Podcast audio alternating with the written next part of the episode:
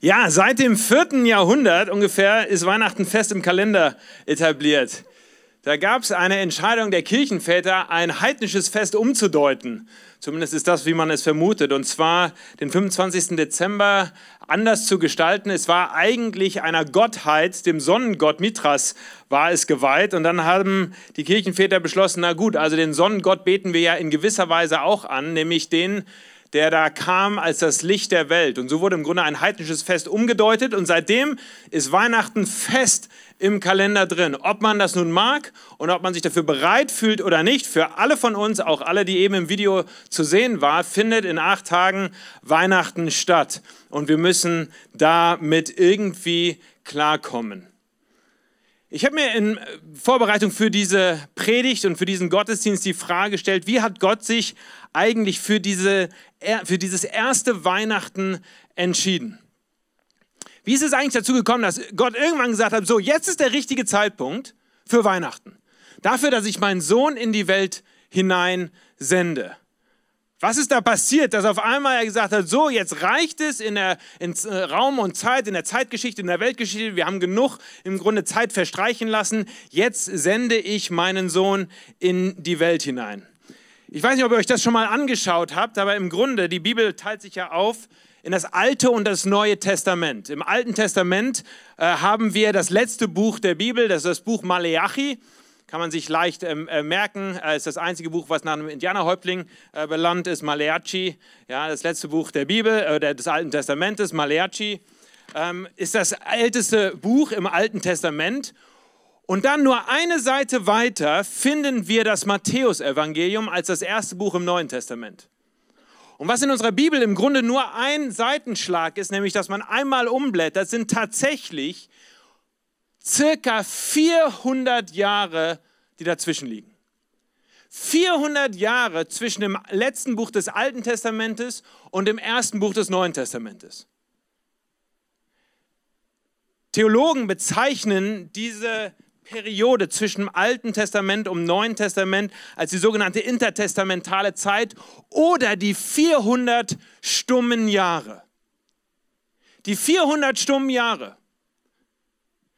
Was aber, was wir wissen, ist über diese Zeit, dass da unglaublich viel trotzdem auch in Palästina und in Israel passiert ist. Nicht aus der Bibel heraus, denn die schweigt ja über diese 400 Jahre, aber aus anderen Geschichtsbüchern. Da ist unglaublich viel passiert in diesen 400 Jahren. Palästina hat sich signifikant in politischer, e, auf der politischen Ebene, in religiöser und auch in der sozialen Ebene komplett verändert. Zur Zeit Maleachis war Israel noch unter der Kontrolle des Persischen Reiches. 532 bis 332 vor Christus war im Grunde das Persische Reich dominierend auch über Palästina. Und das war eine Zeit, in der ja in gewisser Weise Religionsfreiheit galt. Die Juden konnten ihrem Glauben nachgehen.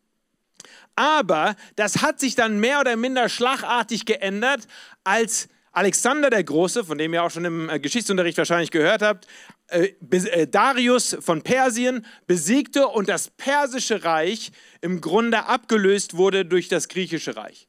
Auf einmal zogen die Griechen ein und nicht nur, dass im Grunde eine neue Militärherrschaft etabliert wurde, sondern auch ihr Gedankengut und ihre Götterwelt nahmen Einzug in Israel und Palästina. Das war die Zeit, als zum Beispiel auch das Alte Testament, das ja eigentlich auf Hebräisch geschrieben wurde, übersetzt wurde ins Griechische. Die Septuaginta, also die, die griechische Variante des Alten Testamentes, wurde in dieser intertestamentarischen Zeit übersetzt und verfasst. Nachdem Alexander starb, wurde Judäa von einer Anzahl von Nachfolgern regiert, schlussendlich von Antiochus Epiphanes, der viel mehr als nur ein Gegner der Religionsfreiheit der Juden war. Er fing an, systematisch alles religiöse Jüdische zu entweihen. Er begann 167 vor Christus zum Beispiel mit der Entweihung des Tempels. Er jagte eine Reihe von Tieren, so ist uns berichtet, eine Reihe von Tieren in die Tempelanlagen hinein, um diese zu verunreinigen und zu entweihen. Er etablierte mit anderen Worten heidnische Bräuche inmitten von Jerusalem.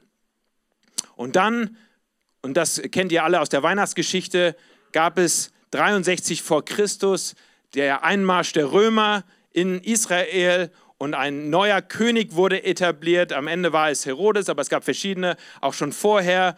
Und Rom besetzte dieses kleine Land Israel und Palästina.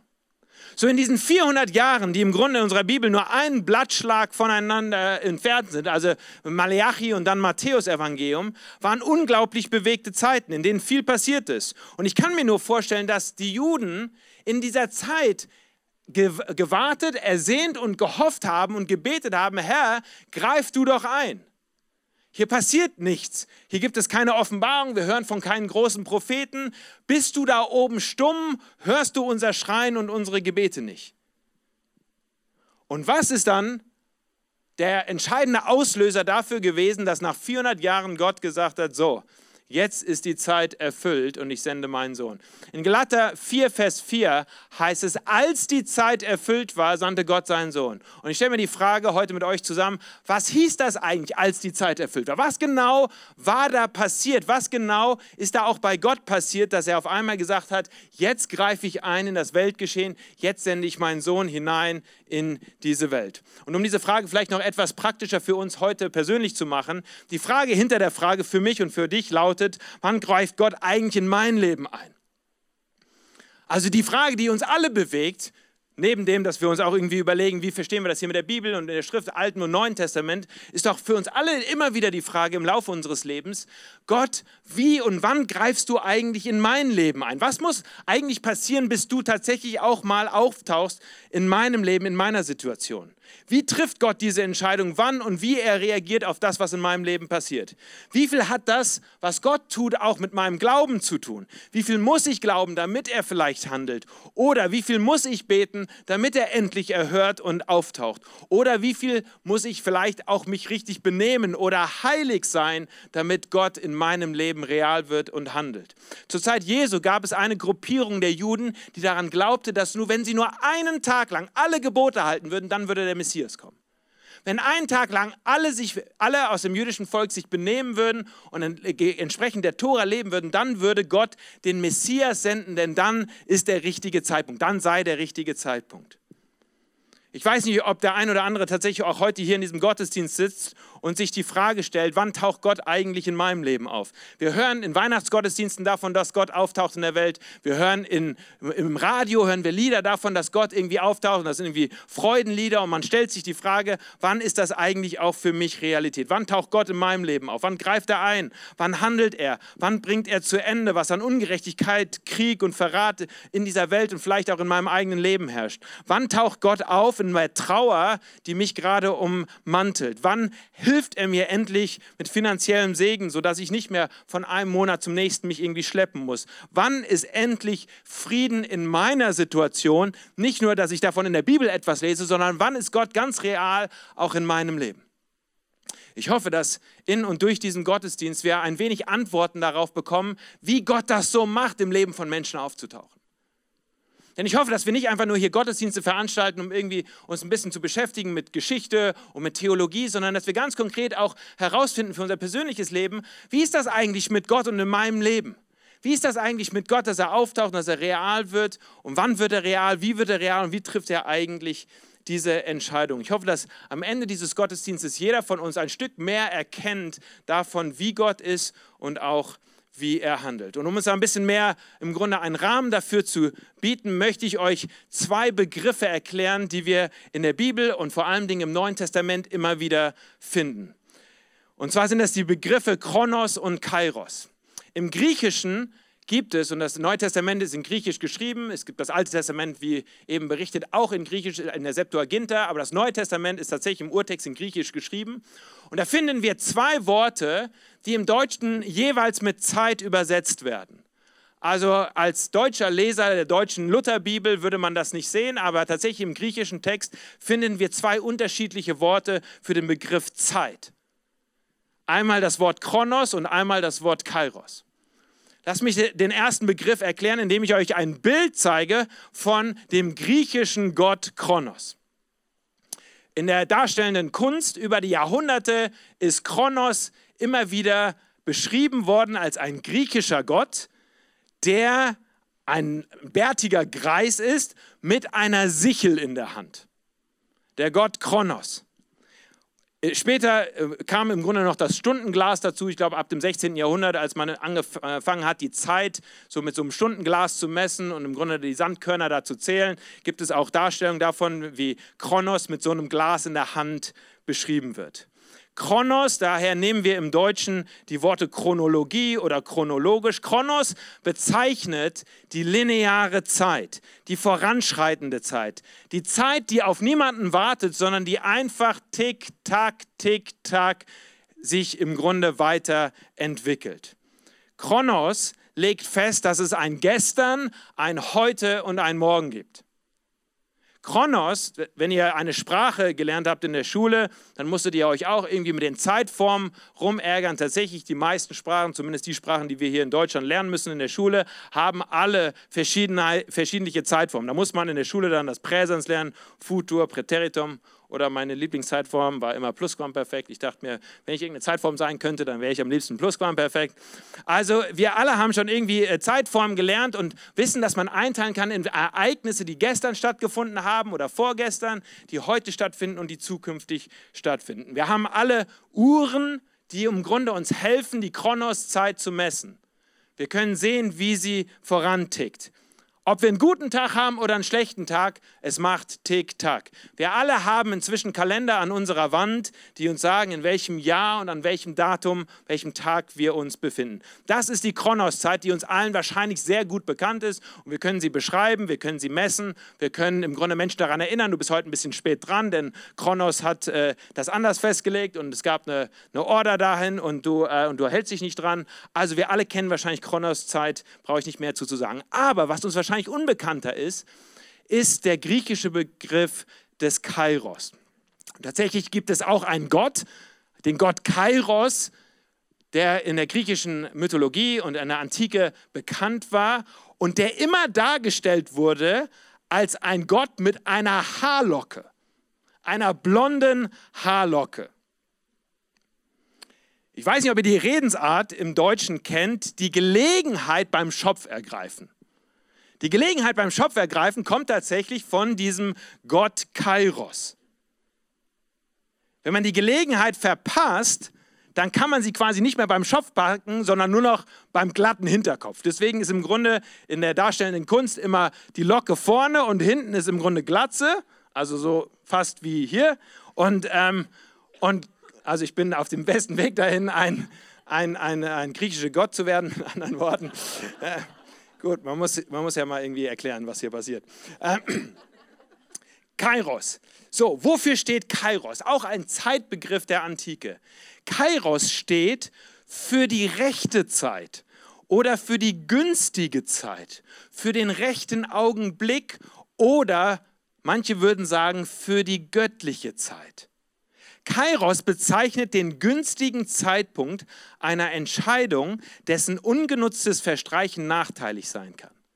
Ein Kairos-Moment ist ein ganz besonderer Moment, wo man fast das Gefühl hat, die Kronoszeit bleibt gerade mal stehen.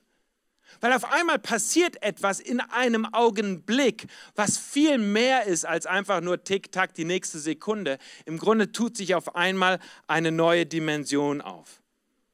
Manche bezeichnen Kairos auch als die magischen Momente, die wir als Menschen so erleben können. Diese magischen Augenblicke.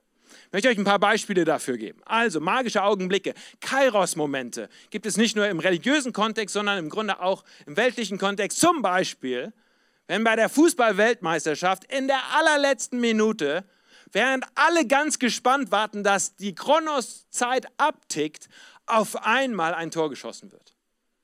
Da bleibt auf einmal irgendwie die Zeit stehen, alle springen auf, zumindest die der, die der gewinnenden äh, Mannschaft. Und auf einmal ist da irgendwie so ein heiliger Moment, würden zumindest die Fußballfans sagen, ein heiliger Moment, wo die Zeit stillsteht und auf einmal fällt ein Tor, ein, ein, ein Kairos-Moment. Oder stellt euch vor, Ihr geht an den Briefkasten und ihr seid im Moment klamm, ihr wisst nicht so richtig, wie ihr die Rechnung bezahlen könnt und auf einmal macht ihr den Briefkasten auf und findet einen Umschlag mit einem Scheck drin oder mit Bargeld und auf einmal wie aus heiterem Himmel tut sich da etwas Neues für euch auf. Das würde man auch als ein Kairos-Moment bezeichnen. Oder der Aha-Moment, wenn einem auf einmal klar wird, warum die Kündigung doch Sinn gemacht hat. Oder der Blick auf den Sonnenuntergang, wenn man sieht, wie Himmel und Erde sich berühren und auf einmal irgendwie die Zeit stillsteht. Der Augenblick am Ende eines Filmes, wenn zwei Menschen doch wieder zusammenfinden, nachdem sie zwei Stunden lang im Grunde nicht genau wussten, wollen sie nur, wollen sie nicht. Und am Ende, ah, der Kairos-Moment, sie finden doch zusammen.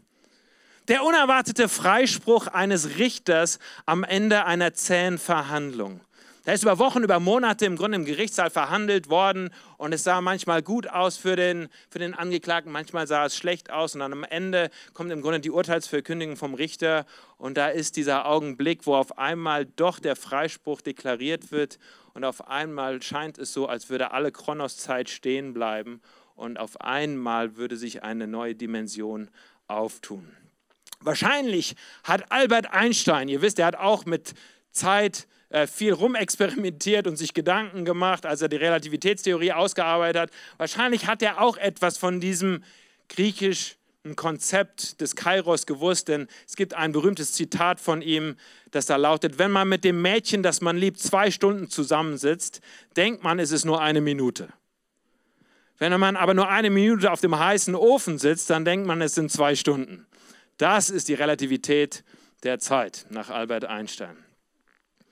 Kairos-Momente, diese Augenblicke, diese magischen Augenblicke, die tatsächlich auch im Rahmen eines Gottesdienstes stattfinden können. Ich kann mich erinnern, wie ich als Teenager angefangen habe, sonntags in die Kirche zu gehen.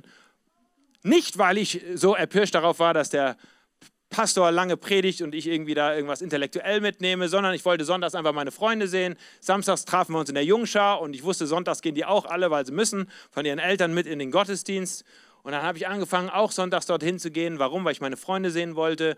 Und dann saßen wir immer in der, in der Kirchenbank und äh, haben im Grunde gesagt, wenn die Predigt losging, oh, jetzt kommt wieder der langweilige Teil. Und da gab es diesen einen Sonntag, als wir uns wieder im Grunde entspannt zurücklehnen wollten als Teenager. Und mein Freund Florian zu mir gesagt hat, Chris, jetzt können wir wieder eine Runde Nickerchen machen, so wie einige von euch das hier auch im Kinosaal machen. Gell, Andreas, wo ist er? Bitte einmal anschubsen. Ähm, und dann auf einmal ich in dieser Predigt sitze und ich weiß leider heute nicht mehr genau, worüber der Prediger gesprochen hat. Aber ich auf einmal inmitten seiner Predigt das Gefühl hatte, jetzt spricht nicht nur ein Mensch dort vorne, sondern jetzt spricht tatsächlich Gott irgendwie zu mir ganz persönlich.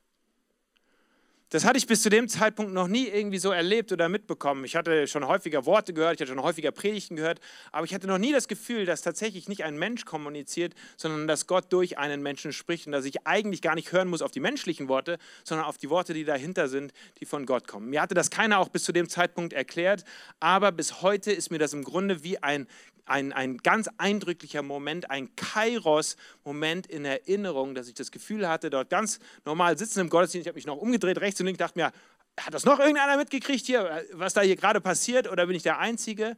Tatsächlich können Kairos-Momente auch ganz eigene, individuelle Momente sein, wo auf einmal man merkt, dass etwas Göttliches passiert. Das muss nicht ein Gruppenerlebnis sein, meist ist es das nicht, sondern es ist tatsächlich der Moment, wo meine Zeit und Gottes Zeit sich treffen. Meine Definition von Kairos möchte ich euch mitgeben. Kairos ist der Moment, in dem Gottes Zeit und meine Zeit sich treffen oder kreuzen. Kairos sind die Augenblicke in unserem Leben als Menschen, nicht nur als religiöse Menschen, sondern als Menschen, wo tatsächlich wir auf einmal spüren, hier ist nicht einfach nur die nächste Sekunde, die davon tickert, sondern hier ist ein Augenblick, hier ist eine Stunde, hier ist ein Moment, der etwas göttlich, etwas Heiliges hat, wo sich zwei Welten kreuzen, zwei Dimensionen aufeinander kommen. Diese Woche wir sind äh, vor ungefähr zwei Wochen umgezogen. Diese Woche äh, habe ich meine, meine Bücher in, in mein neues Regal einsortiert und unter meinen Büchern habe ich auch eine ganze Reihe von diesen schwarzen Notizheften gefunden. Äh, wer schon mal bei uns im Büro war, der weiß, dass ich normalerweise in jedes Meeting mit so einem schwarzen Notizbuch reinlaufe und dann immer meinen Stift raushole und mitschreibe. Diese Woche habe ich diese Bücher, im Grunde neben meinen normalen Büchern, habe ich auch diese schwarzen Bücher wieder aufgestellt und konnte nicht anders, einfach mal so ein bisschen zu blättern. Manchmal hat man ja äh, so eine Minute, wo, wo, wo das nicht so stressig ist und dann habe ich angefangen, so ein bisschen zu blättern in meinen äh, alten Notizbüchern. und war auf einmal nicht nur am Durchblättern, sondern habe in verschiedene Passagen aus den letzten Jahren hineingelesen. Denn ich benutze diese, diese Notizbücher tatsächlich nicht nur, um irgendwie über Meetings Notizen mitzuführen, sondern auch als Tagebücher.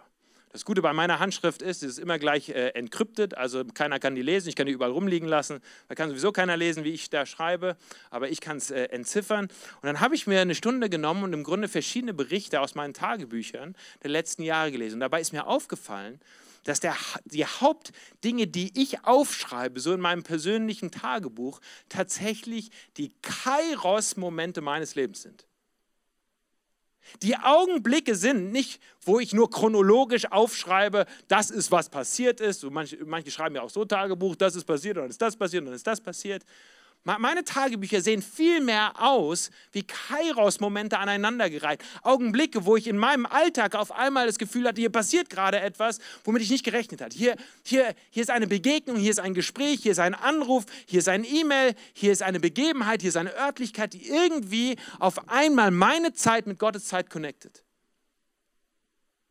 Das ist ein Teil meiner, meiner, meiner Mitschriften. Der andere Teil, habe ich festgestellt, sind tatsächlich meine Gebete um Kairos-Momente. Also meine Tagebücher sind nicht nur von tollen Erlebnissen, wo ich auf einmal gespürt habe, oh, da ist Gott anwert, äh, gegenwärtig, sondern meine, meine Tagebücher sind auch eine Mitschrift meiner Gebete, die ich ausdrücke Gott gegenüber. Gott, jetzt wäre es mal wieder Zeit für einen Kairos-Moment. Warum tauchst du nicht in dieser Situation auf? Denn wir sehen uns so sehr, dass du auftauchst würdest du bitte hier helfen? Das ist, was mir am Herzen liegt. Dieser Mensch, diese Situation, diese Begebenheit, bitte komm und tauche auf. Ich könnte euch stundenlang erzählen von dem, wie ich tatsächlich auch etwas erlebe, was nicht nur als Kronoszeit bezeichnet werden kann, sondern eben auch als Kairoszeit. Jemand hat es mal so ausgedrückt, Kronos beschreibt die Quantität von Zeit, Kairos beschreibt die Qualität von Zeit diese qualitativen Momente. So, und jetzt kommen wir zur Adventszeit und zur Weihnachten und zu dieser Frage, wie hat Gott eigentlich entschieden, auf einmal, jetzt ist Weihnachten. Wie beschreiben auch die Schreiber des Neuen Testamentes diesen Augenblick in Raum und Zeit? Tatsächlich, wenn man hineinschaut in das Neue Testament, finden wir genau 54 Mal das Wort Kronos, um zu beschreiben, dass zu einem bestimmten Tag und an einem bestimmten Zeitpunkt etwas passiert ist. Wir finden aber auch 86 Mal das Wort Kairos im Neuen Testament. Dieses Wort, das beschreibt, dass genau zum richtigen Zeitpunkt, dass genau zu dieser besonderen Gelegenheit auf einmal etwas passierte. Ich habe euch zwei Bibelstellen mitgebracht. Die eine ist, die, ich schon erwähnt habe, Galater 4, Vers 4. Da heißt es, als aber die Zeit erfüllt war, sandte Gott seinen Sohn.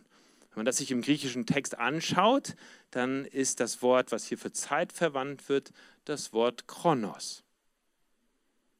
Teil der Weihnachtsgeschichte ist, dass in dem weltlichen Geschichtsablauf zu einem bestimmten Zeitpunkt unseres Kalenders Gott in seinem Sohn Jesus Christus auftauchte. So das Weihnachtserlebnis, die Weihnachtsgeschichte ist eine historische Geschichte in Raum und Zeit. Und Paulus beschreibt Galater 4, Vers 4, als die Zeit erfüllt war, als die Zeit vorangeschritten war bis zu diesem Zeitpunkt und auf einmal entschied Gott sich und sein Sohn tauchte auf in dieser Welt. Gleichzeitig sehen wir aber auch so Stellen wie zum Beispiel Markus Kapitel 1, Vers 15, wo es heißt, die Zeit ist erfüllt und das Reich Gottes ist nahe herbeigekommen. Tut Buße und glaubt an das Evangelium. Die erste Predigt, die Jesus gehalten hat. Die Zeit ist erfüllt. Und das Wort, was wir hier finden im Griechischen, ist nicht das Wort Chronos, sondern das Wort Kairos. Die Zeit ist erfüllt. Der besondere Augenblick ist gekommen dafür, dass das Reich Gottes nahe herbeigekommen ist. Tut Buße, kehrt um und schließt euch dieser neuen Realität des Evangeliums an. Weihnachten ist also mit anderen Worten beides. Es ist auf der einen Seite dieser Kronos-Moment, dieses Kronos-Ereignis in dem Sinne, dass zu einem bestimmten Zeitpunkt der Weltgeschichte Jesus als Baby in Bethlehem aufgetaucht ist. Aber noch mehr, würde ich heute sagen und euch gerne mitgeben, ist Weihnachten auch dieser Kairos-Moment, dass Gottes Dimension eingebrochen ist in unser Zeitalter, in unsere Dimension. Und zwar genau zur rechten Zeit. Ein paar Gedanken abschließend zu Gottes Timing. Und so habe ich die Predigt überschrieben, Gottes Timing, Gottes Zeitplan, Gottes Handeln in Raum und Zeit. Erstens, Gott hat seinen eigenen Zeitplan. Gott hat seinen eigenen Zeitplan. Diesen Zeitplan Gottes, den verstehen wir nicht immer. Manchmal sind wir überrascht, wie gut dieser Zeitplan Gottes mit unserem eigenen Zeitplan übereinstimmt. Und wir feiern das und sagen, oh, genau richtig hat es gepasst. Manchmal schütteln wir aber auch den Kopf, weil wir den Zeitplan Gottes und sein Wirken nicht richtig nachvollziehen können. Gott hat tatsächlich seinen ganz eigenen Zeitplan. Jemand hat mal gesagt, Gott ist selten zu früh, aber niemals zu spät. Habe ich schon so hinten auf Autos drauf gedruckt gesehen. Gott ist selten zu früh, aber niemals zu spät. Ich kenne eine ganze Reihe Geschichten aus meinem Leben und aus dem Leben von Menschen, wo ich sagen würde, ja, das stimmt. Er, er, er ist quasi in letzter Minute irgendwie aufgetaucht. Aber ich würde auch sagen, es gibt eine ganze Reihe von Ereignissen, wo ich das nicht so einfach unterschreiben würde wo ich eher Fragezeichen habe und das nicht genau nachvollziehen kann. Warum ist das jetzt so und warum ist das noch nicht anders? Wo ist Gott in dieser Situation schon aufgetaucht oder warum ist er noch nicht aufgetaucht? Gott hat seinen eigenen Zeitplan, das heißt auch, dass man Gott nicht manipulieren kann, dass man Gott nicht bestechen und unter Druck setzen kann, auch nicht mit den ganz frommen Gebeten. Sein Zeitplan entspricht nicht meinem oder unserem Zeitplan. Zweitens, Gott handelt in Raum und Chronos. Das biblische Bild von Gott zeichnet ihn als einen Schöpfergott, der aktiv involviert ist in Raum und Zeit. Von Anbeginn der Schrift lesen wir, dass Gott nicht dieser distanzierte Schöpfer ist, der einfach nur mal die Welt irgendwie gestartet hat und sich dann zurückgezogen hat, sondern wir lesen Geschichte über Geschichte, dass Gott in Raum und Zeit, und jetzt meine ich auch die Kronoszeit, in der Weltgeschichte aktiv ist und handelt. Tagtäglich, so würde ich sagen, gibt Gott sich selbst hinein in diese Welt, indem er Kraft schenkt, indem er Licht schenkt, indem er Leben schenkt, indem er Wärme schenkt, indem wir einen Sonnenaufgang oder Untergang bestaunen können, indem wir Nahrung haben. In all dem schenkt Gott sich tatsächlich tagtäglich hinein in diese Welt. Er schenkt sich selbst, indem er Menschen gute Gedanken gibt, Kreativität Lieder oder Gedichte. Gott bewegt Menschenherzen. Gott spricht zu Menschen in Träumen, Zeichen und Wundern. Gott heilt Menschen, er tröstet Menschen, er schenkt Menschen neue Perspektive. Gott handelt in Raum und Zeit. Das ist unser judäisch-christliches Verständnis von dem Gott, den wir kennenlernen dürfen, wie uns die Bibel davon berichtet. Ein Gott, der handelt, der aktiv ist, der involviert ist, der nicht distanziert ist, sondern der mit dabei ist. Und nur um das klar zu sagen, nur weil wir kein Buch haben zwischen Maleachi und Matthäus und manches als die 400 stummen Jahre bezeichnen, heißt es noch lange nicht, dass tatsächlich Gott stumm war in diesen 400 Jahren.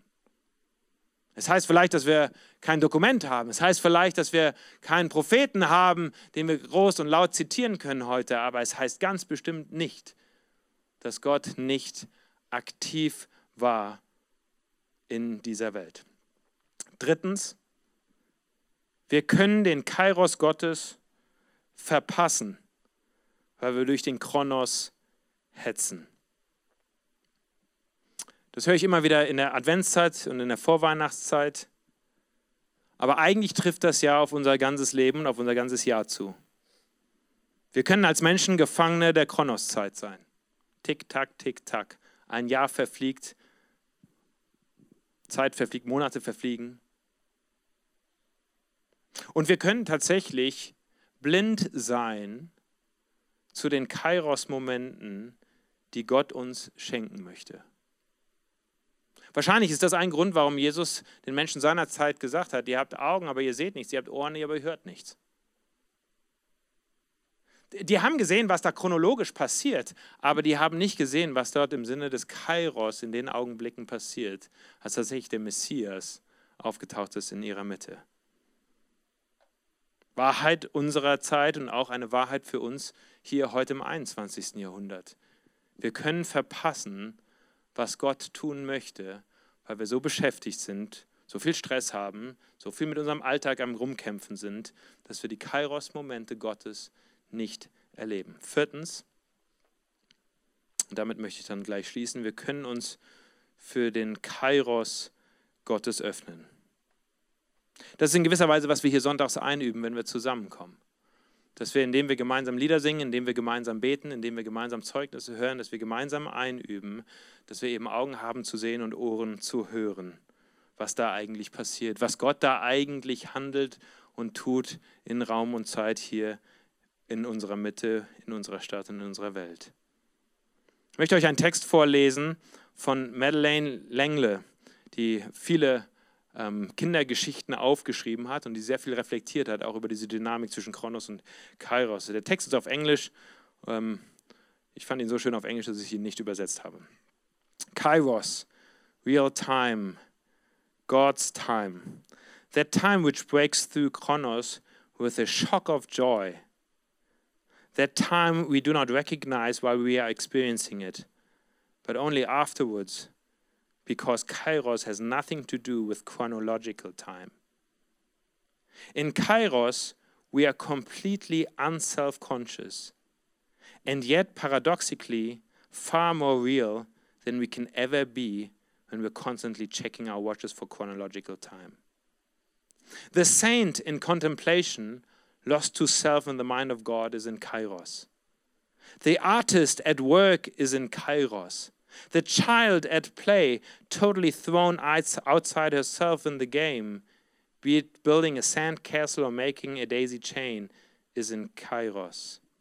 In Kairos, we become what we are called to be as human beings co creators with God, touching on the wonder of creation. This calling should not be limited to artists or saints, but is a fearful calling for all of us. Weihnachten. Dieses Kronos-Ereignis. Weihnachten, dieses Kairos-Ereignis.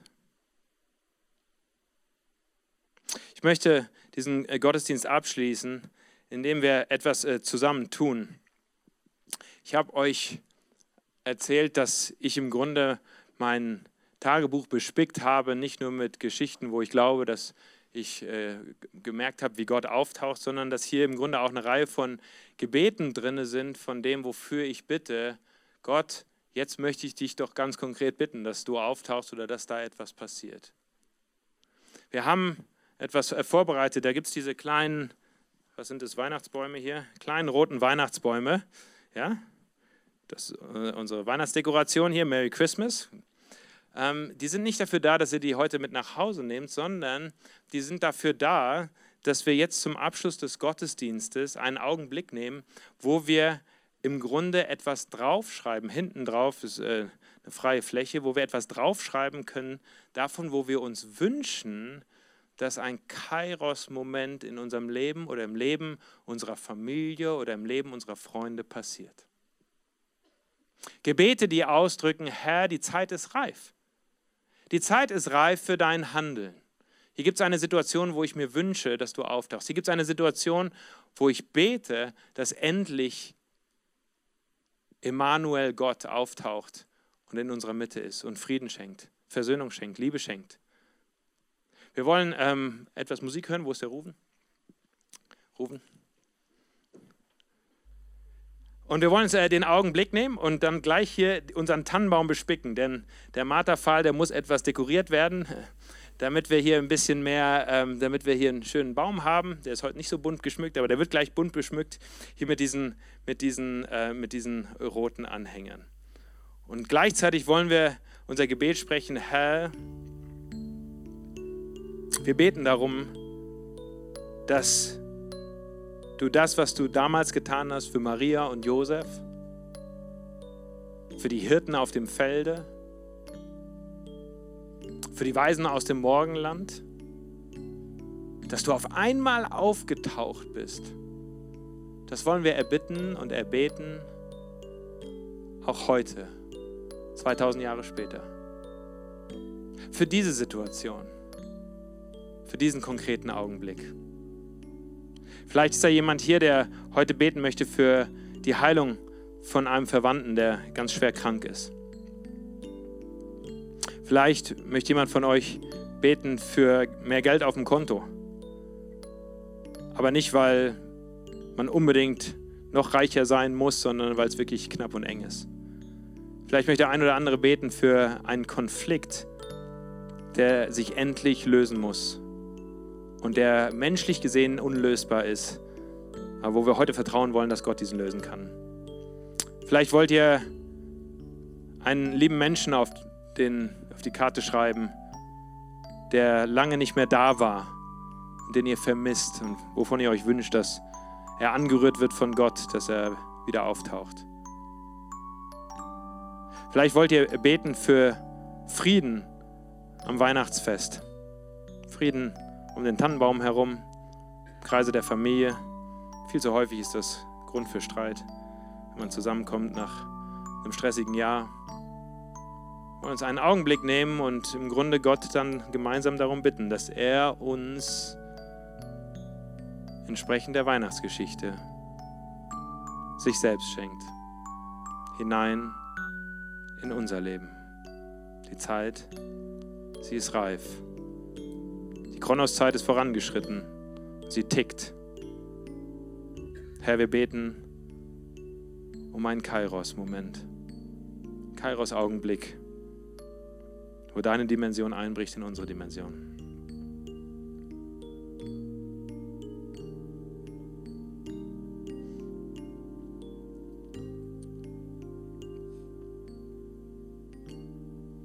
Lieber Gott, wenn wir jetzt gleich nach vorne kommen und unsere Gebete an diesen Baum pinnen, dann bringen wir sie dir, weil wir weil wir Geschichten gehört haben davon, wie du tatsächlich auftauchst im Leben von Menschen, weil wir das selber vielleicht schon erlebt haben oder weil wir heute zum ersten Mal den Glauben aufbringen wollen, dass du tatsächlich etwas veränderst und etwas bewegst.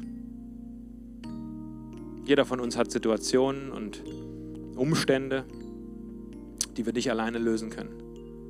Wo wir auch nicht wissen, wie wir das selber hinkriegen sollen. Und, und da ist Weihnachten tatsächlich nicht unbedingt ähm, ein Ruhepol von. Herr, wir beten darum, dass du kommst an Weihnachten.